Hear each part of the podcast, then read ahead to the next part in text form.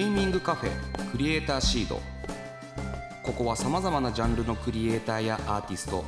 ゲームをこよなく愛する人が集まり思いのままにおしゃべりする場所。これから活躍するクリエイターの種を育て今そして未来を面白くするヒントを見つけていきます。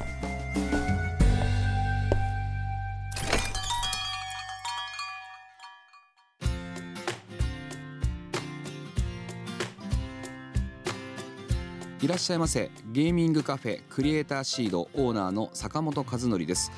この番組はまったりコーヒーを飲みながらゆるーくトークしていきます。ぜひお聞きのあなたも一緒にお茶を飲みながらリラックスして聞いてくださいね。えー今回ソニーミュージックレーベルズのおー桜ミュージックとフィーニックスによる新たなプロジェクトがスタートしました。ここからはそのお話をさらに深くこの方とトークしていきます、えーご挨拶お願いします。はい、えー、皆さんこんにちは、えー、桜ミュージックの、えー、部長やってます柳まどかと申します。よろしくお願いします。柳さんようこそ。いやー感慨深いね。感慨深いですね。これもう二人の出会いから話すともう多分30分終わっちゃいます、とんでもないことね。まあ柳さんと僕はそもそももともとソニーミュージックレーベルズというかですね、まあ、同僚い一つ上の先輩で、僕が入社した時はなんと柳さん人事部だったんですよ。ね。人事のお兄さん。人事のお兄さんとして僕らみたいな生意気なやつを研修連れてったりとかあとその内定者全員集めて柳さん家が当時仙川に家があったんですけどそこにみんなで泊まりに行って 柳さんが大事にしてる模型とか俺いじってめちゃくちゃキレられたの 来たね。触んじゃねえあとあの大阪のやつがあの「すいませんちょっとスマホ借りていいですか?」っつってあの当時まだ古いからさ電話を俺んちのを借りるっていうさであの30分以上遠遠距離でしょ？2, 時間ぐらい話とかいくらかかってんだよみたいな話とかもいろいろありましたね。懐まあ、そんな柳さんとですね今回のプロジェクト「桜ミュージック×フィニックス」による G ポップレーベルの設立改めてよろしくお願いします。お願いします。いやねこれ聞きたいこといろいろありますよ。そもそも G ポップって何とかね。あの、まあ、このこちらのレーベルについてまず何をするレーベルなのかという説明と、はい。あと G ポップって何っていうね、うんそういったところも含めて柳さん、はい。ちょっと説明してもらえます、はい、了解です。えっ、とそもそも桜ミュージックというレーベルはえっ、と主にアニメソングアニソンをえっ、とやってきているようなえーレーベルになってまして、えっ、とあ所属アーティストでいくとリサだったりエメだったり。あとは沢野博之ヌジークだったりといった、えー海外でもあの非常に人気のあるアーティストが、えー多く所属しているレーベルになっています。でその中で、えー、とこれまでは、えー、とアニメソングアニポップという、まあ、A ポップと言われるものを、えー主にやってきたんですけど、えー坂本さんとの出会いによってですねそこに、えーゲームミュージックである、えーゲームミュージックポップ G ポップを、えー新たに作りたいなと思って、えー、G ポップというものを始めましたと。でその G ポップをやるレーベルというのを桜ミュージックの中に作るので桜ゲームミュージックという名前にしております。うん。はいいやーしかしこの話をし始めたのが今年の頭。2月？はい。そこからトントントンとここまで。はい本当に半年か。半年ですよ。半いやソニーミュージックってまあ僕もいたから分かりますけど、やっぱ大きな会社なんでやっぱりとはいえエンタメのなんとなく超でありなんかスピード重視感ありますけどやっぱそこまでねトントントンとはいいかないよなっていう時にやっぱ柳さんのこのドライブ力。これはなかなかでしたいやねこれはねあのー坂本さんとのね坂本さん、坂本さんとまあいつもは僕 Q って呼んでるんですけどね。あだ名でね。ええあの上を向いて歩く方のそうところから来てますけど坂本 Q とあの本当に共通言語の辞書があったから、うん。そこが大きいんじゃないかなと思っててやっぱこれが01スタートの坂本さんともしおしお仕事で初めましてになってたら多分このスピード感はできてないなと思っててなんでこのもともと音楽レーベルにいた坂本さんが今それこそインディーゲームのパブリッシャーをやられてて音楽のことを分かってるからこそこのスピード感でできたしうん。逆に言うと Q がいなかったら桜ゲームミュージックはできてないんであのおろろ。2人で2月に行ったまあもう一人いましたけどおまけの人も。A 副長の。はいはい A 副長のイタリアン。そこであの、まあ、僕がこう最近やってる仕事を Q にねアニアニポップ A ポップをやりたいんだよって話をしてる時に坂本さんからは逆に今度ゲーム音楽の生かし方みたいなのあると思うんですよねって話をしてたらじゃあそれ g p o p でやればいいじゃんなんて、うん、a p o p と g p o p でやろうよがスタートだもんね。そうまさにスタートそこで言葉が生まれたと言っても過言ではないですよね、ね、そうそう。まあそもそもインディーゲームの音楽ですよね。日本に限らず全世界でもありますけれどもその音楽ってある種そのゲームとゲームにまつわる PV 以外での生かし方がまだそんなにできていない、まあ、当然ゲームクリエイターって少数で少人数でやっているのでそこまで行き渡らないけれどもそのゲームにはゲーム音楽にはあの世界に羽ばたかすことができる価値があるぞっていうことを、まあ、柳さん含めて桜ミュージックソニーミュージックレーベルズが感じ取ってくれてこれがメジャーの流通も宣伝を使ってあなたたちは才能あるんだよっていうことを世界に発表していきますっていうねそういうレベルだってことですもんね。すべて説明いただいてありがとうございます。あのでも本当これって、うん、桜ミュージックがこれまでやってきてることと実はすごいに似てるという似て非なりというか、まあ、アニメとゲームっていうのの親和性ももちろんありますけどあのー桜ミュージックがこれまでレーベル発足してもうすぐ6年になるんですけど、えっと、これまでやってきたことがやっぱアニメをアニメが世界でまあこれだけもう、えー、と浸透している中でそのアニソンというものをしっかり世界に届けようっていうところが僕ら桜ミュージックの最初の立ち上げだったのでそれでいくと今坂本さんがおっしゃったそのゲームの音源っていうのをゲームから飛び出して、えー、としかもそれを日本だけじゃなくて海外にちゃんと持っていくってところが本当にあのお互いのこう理念が一致したっていうかっていうところは20年以上の付き合いとは別で、うん、なんか改めてこうお互いにシェイクハンズできたなっていう感じはすごいしましたね。うん。であの今回の「桜ゲームミュージックは」まあ、当然世界のインディーゲームがターゲットなのでね、うん、世界のインディインディーゲームのそのゲーム音楽についても当然日本とかアジアに宣伝していくぞというねまあなんていう全世界に門戸を開いてるっていうね。そうですね。いや。マイナーメジャーっていう作業が自分の中ではすごい好きで、うんうん、01も作れないしあの1100もできないけど10はできるかなと思って、うんうんうん、なんか1こうどんどん上がってきたものを世の中の人にこんないいのあるんだよっていうのを広げる作業は自分の中では好きだなっていうのがあるんでだからこの、ね、Q から聞いたゲームミュージックっていうのをもっと活かせると思うんですよって話を2月に聞いた時にあこれはなんかすごい自分にも向いてるなだし、今いるセクションの桜ミュージックと親和性もすごいあるからこれはいいなと思ってあのソニーで他に手挙げてるんだっけってすぐ聞いて、うんうん、聞きましたね。であのその場でやりますみたいな。やらせてくださいみたいな。そうやらせてもらマイナーメジャーな人なんですだからあのゲームクリエイターの人僕は何が言いたいかというとそういう人なので皆さんのやってることに対してすごくなんて言うんだろううん許容量が高いというか。許容量が高いというか多分ちょっと自分ごとのように考えられる人なんですよね。なのでほぼインディーですこの人は。ほぼ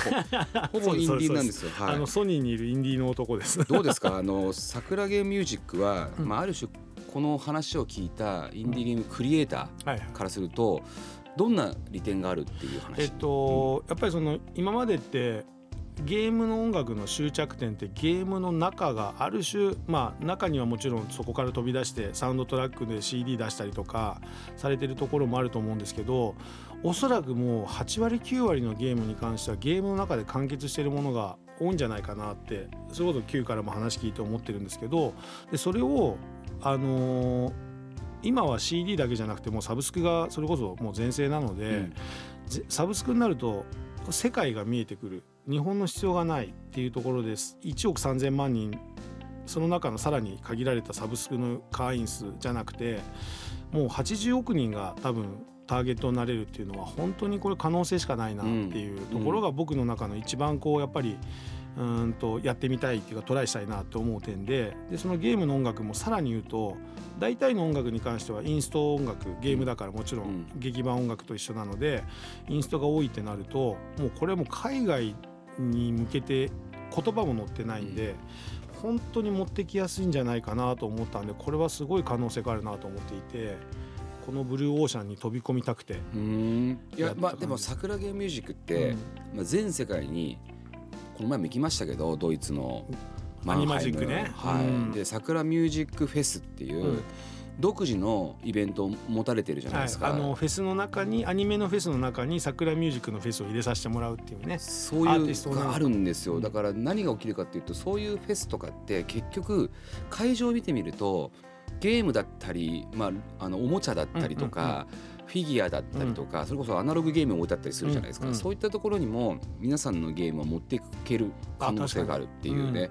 今だと,、えー、とブラジルと？そう7月にブラジル行って、その後上海のビリビリというものに行き、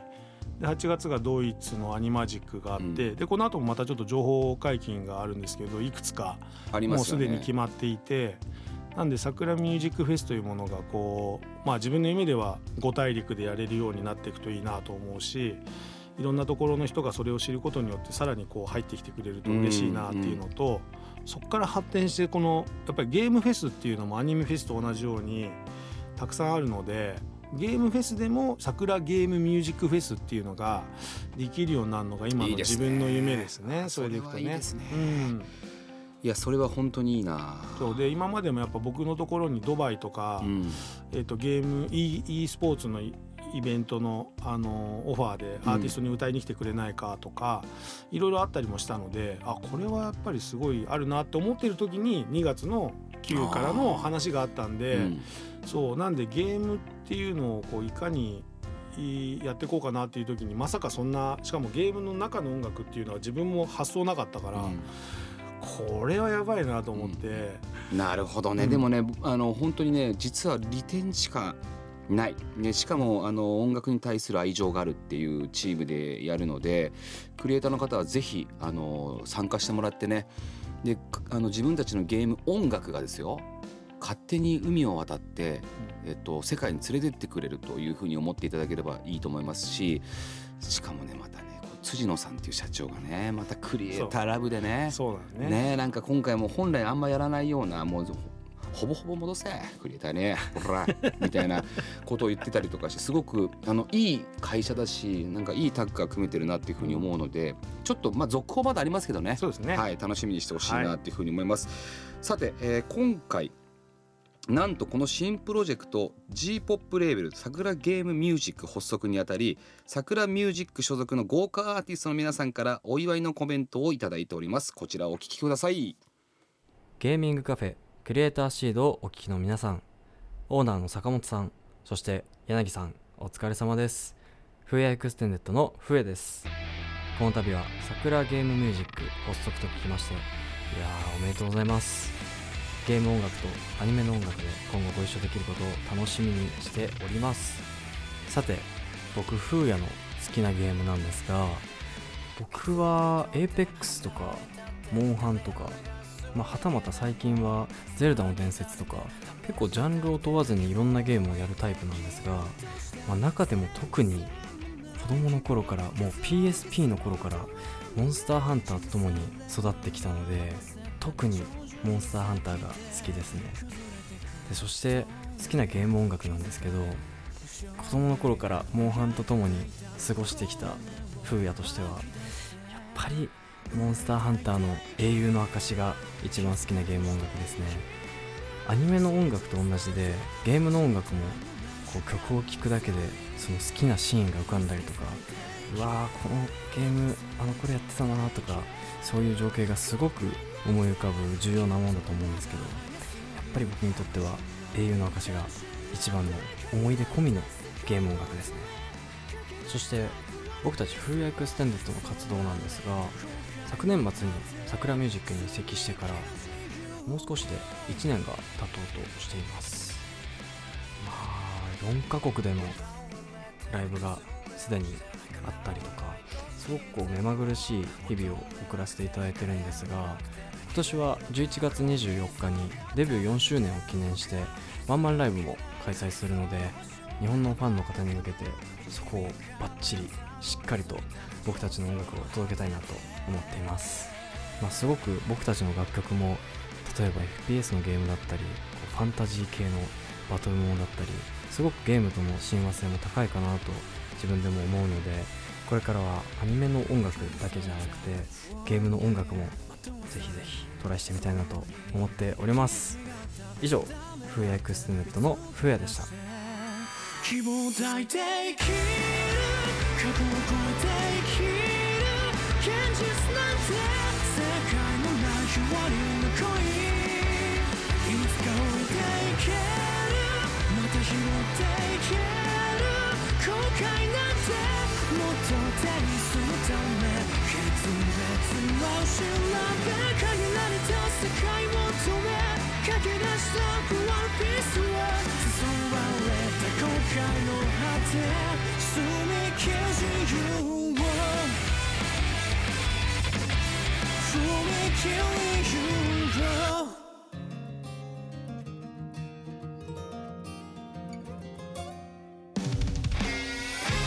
ゲーミングカフェクリエイターシードをお聞きの皆さんオーナーの坂本さんそして柳さんお疲れ様です。アスカです。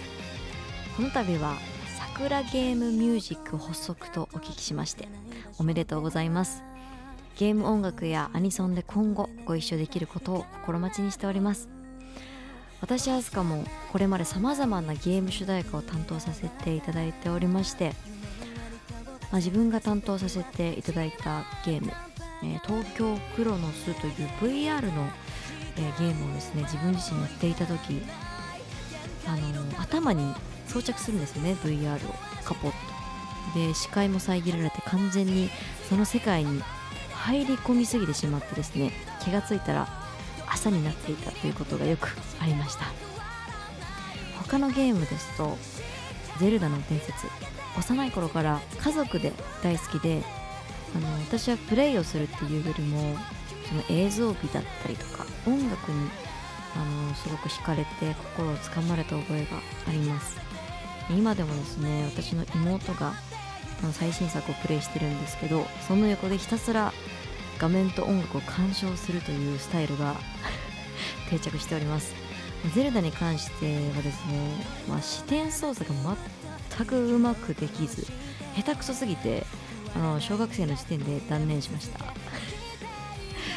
はいそんな私アスカですが9月9日から東名阪ツアーをやらせていただきます。5周年イヤーラストのワンマンツアーとなっておりましてバンドと一緒に回るので音とそして声出し解禁のライブの楽しさ一体感を感じに遊びに来ていただければ嬉しいです。それではオーナーの坂本さん柳さんそしてリスナーの皆さんお聴きいただきありがとうございました。これからも一緒にゲーム音楽とアニメ音楽を盛り上げていけたら嬉しいです。以上アスカでした。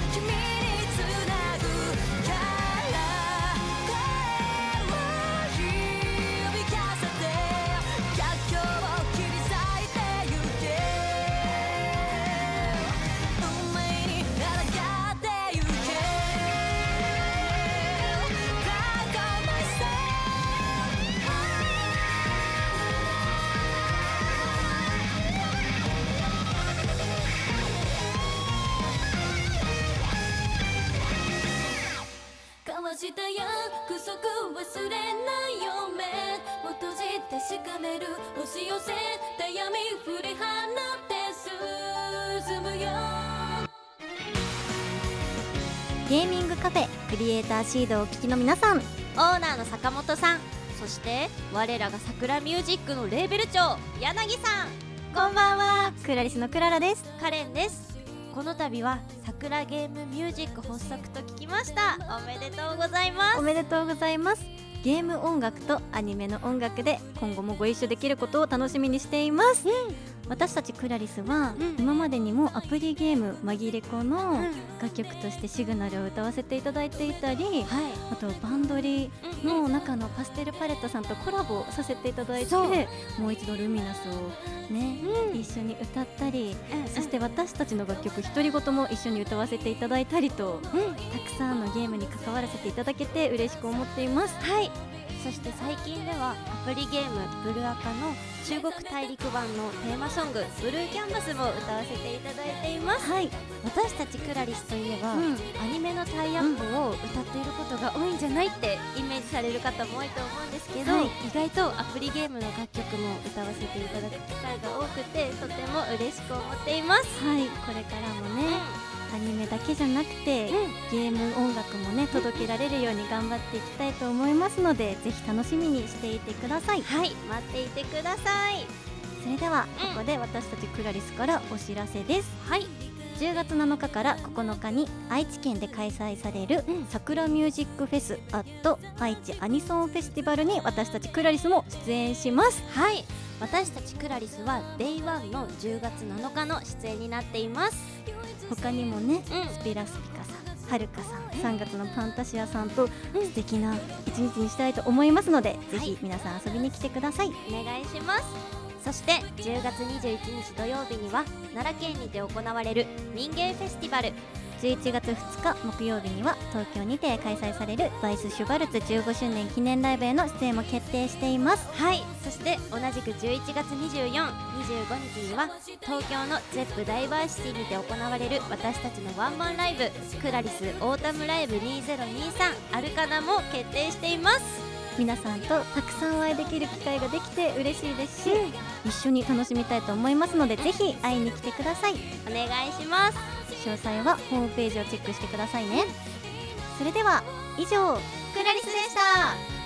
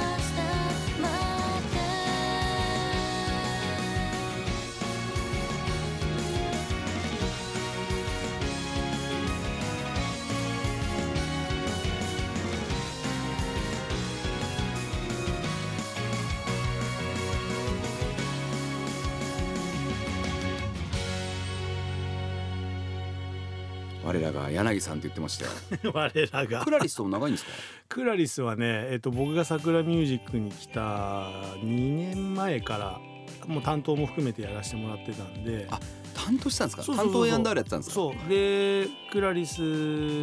のその新しい軸となるその顔出しをしてからのところを一緒にやりましょうって話をさせてもらった感じで。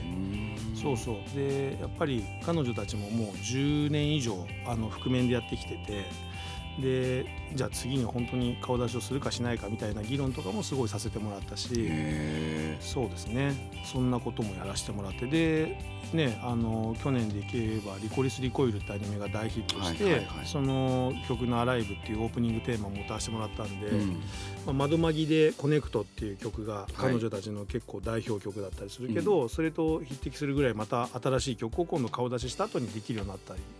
したのでそこはもうすごいいいことだなと思ってたし、はい、でゲームもやってましたね。ゲームやってますね。そうなんだよね。だからやっぱり親和性があるんだよね、うん。それでいくと。それこそ不役に関してはこの前ねアニマジックのところで坂本さんもあご挨拶させていただいて、ね、会ってもらってあの不役からねゲームめっちゃ好きですっつってね。言われましたね。溶けてますって言ってたもんね。しかしでも本当に端正な顔立ちでね。イケメンですね。ね。うんいやあのそうそうそう風也君とはあったんですけどその桜ミュージックフェスのうん。終わった後のあの楽屋裏のあのワンチーム感がすごかったですね。確かにね、うん。あれは他のレーベルだとなないかなかですないです。ねあれだって事務所の空気ですもんあれ。お同じ事務所の人。同じ事務所の空気ですもん。確かにね、うん。全員事務所違うしそうまあそうそうそう。すごいいいか AnimagiC だと「 Who-ya Extended」も出れば「 ASCA」も出れば「レオナ」も出ればやってきましたけどね、うん。あと「センナリン」っていうのも出ましたけど。センナはい。 ASCA さんからももらいましたけどコメント。あそうはい。 ASCA はね、あの本当にこうファンから社長って呼ばれてるんですけど、うん。あのしっかりしてるのよ。非常に。そう。であのファンの方々社員って呼ばれてるのかな。なるほどね。いいいい組織が出来上がってる。あそうそうそうそうやっぱりドイツでもめちゃめちゃ盛り上げてくれたし。盛り上がって盛り上がってましたね。うん。で彼女は本当にそのなんだろうなライブのお客さんとの一体感っていうのを作るのが得意な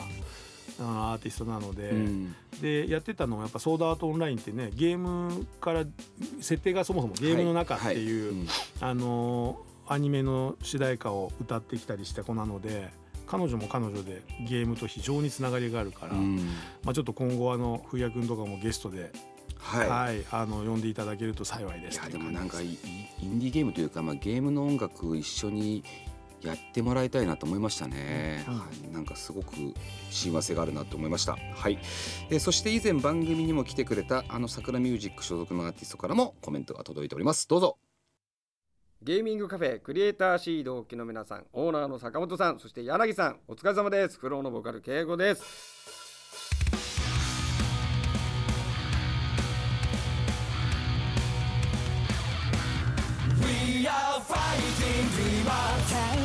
を目指して。何に不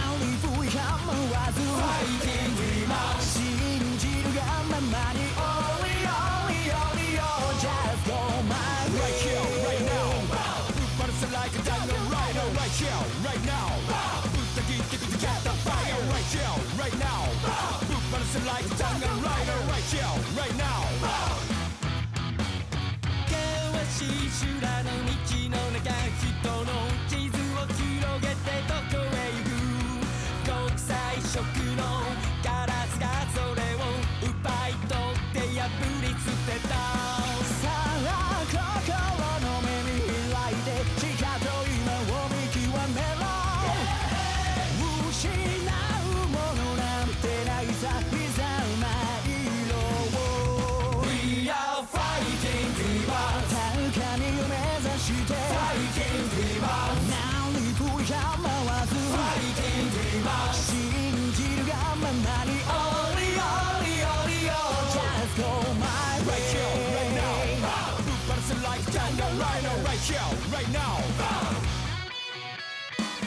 なんとこの度桜ゲームミュージック発足と聞きました。おめでとうございます。まあゲーム音楽とアニメの音楽。まあ我々はフローはですねアニメの、えーテーマソング数多くやらさせてもらっててまあアニメがね、えーそのまま作品がゲームになるなんてことはよくあることでまあそんな中ゲーム音楽とアニメ音楽っていうのもなかなか親和性があるんじゃないかなと思うのでなんかね今後いろいろとご一緒できることを楽しみにしておりますので。あまあゲームは、まあ、僕はですね、えーもうファミコン世代ですからファミコンが発売したのが多分小学校上がる本当直前ぐらいかなファミリーコンピューターが、えー発売されてそこからずっと、まあ、ゲームはねえーそば、にあったしいろいろ見てきましたよ。もうファミコンから始まりスーパーファミコンになりねいろいろプレイステーションが発売されみたいな。今やねいろいろまあ任天堂も発売してますしまあねとにかくそのグラフィックの凄さがどんどんすごくなっていく様とかもね見てた、まあ、世代ですけどまあそんな我々フローですけどもまあ先ほども言いましたけどもアニメのねテーマソングを数多くやらさせてもらってますが、えーまあ一番最初にやらせてもらったアニメがナルトで、まあ、ナルトのゲームもねたくさん出ておりますけどもえー、GO という曲で、ナルト19年前ですかね、えー一緒にやらせてもらって、で、テレビアニメのナルトも20周年、で、我々フローも20周年ということで、まあ同期なんですけども、まあそんなナルトにね、ちょっと感謝の意味も込めてですね、えーこのナルトの20年間の中のもう名曲だらけのナルトですけど、そんな名曲たちをカバーさせてもらったアルバム、えー、フローザカバー、ナルト縛りというですね、カバーアルバムを、えーリリースしました。のでぜひぜひ。でねあのちょっとこだわりポイントとしてはですね、えーナルトのあのアニメの時系列通りの、えー曲の順番になっておりますのでまあどんな曲をカバーしているのかとかはちょっと楽しみにしてもらいつつそんなナルトの20年間もねなんか聞いてもらいつつ振り返ってもらえるような、えーアルバムになったんじゃないかなと思っておりますのでぜひともそちらの方を楽しみに聞いてもらえたら嬉しいなと思います。それでは以上フローのボーカルケイゴでした。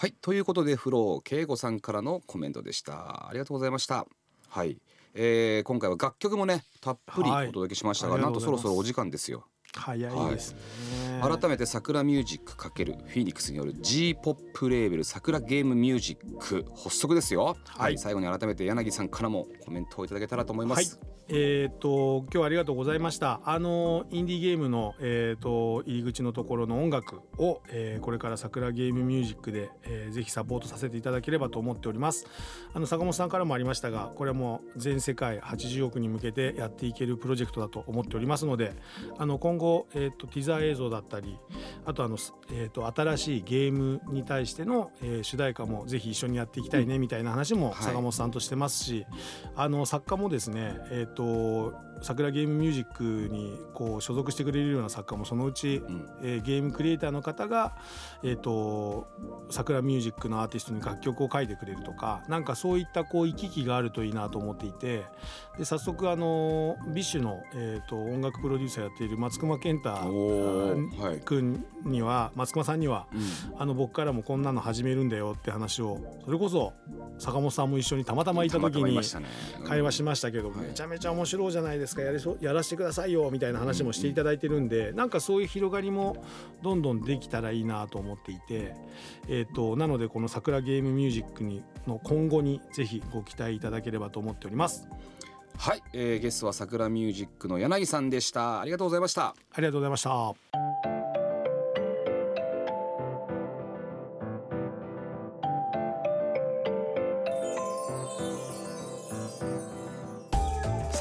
和則がお届けしてきましたゲーミングカフェクリエイターシード。そろそろお別れのお時間です。はい。ね今回はね桜ミュージックとあのフィニックスによる G ポップレーベルですね。桜ゲームミュージックの設立について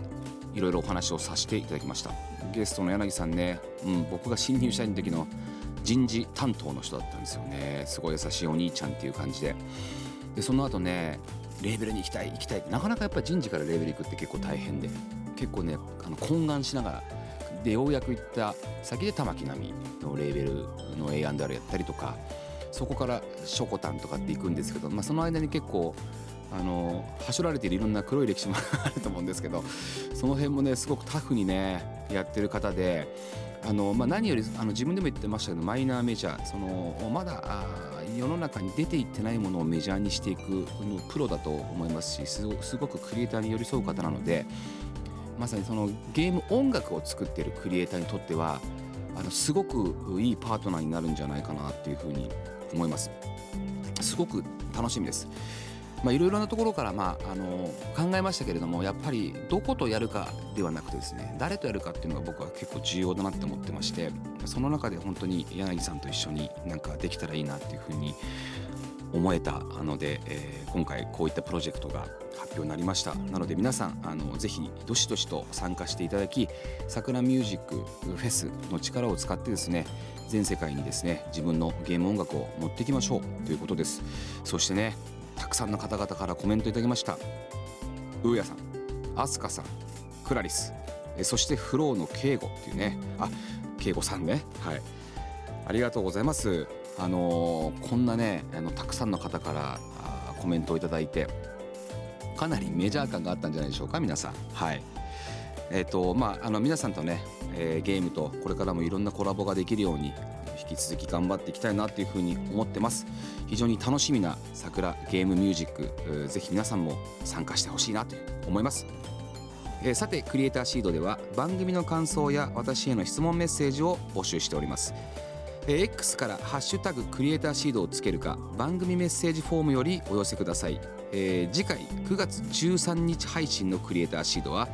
えーゲストに大人気ゲーム「闇鍋人狼」の制作者裏コンさんをお迎えします。お楽しみに。それではここまでのお相手は坂本でした。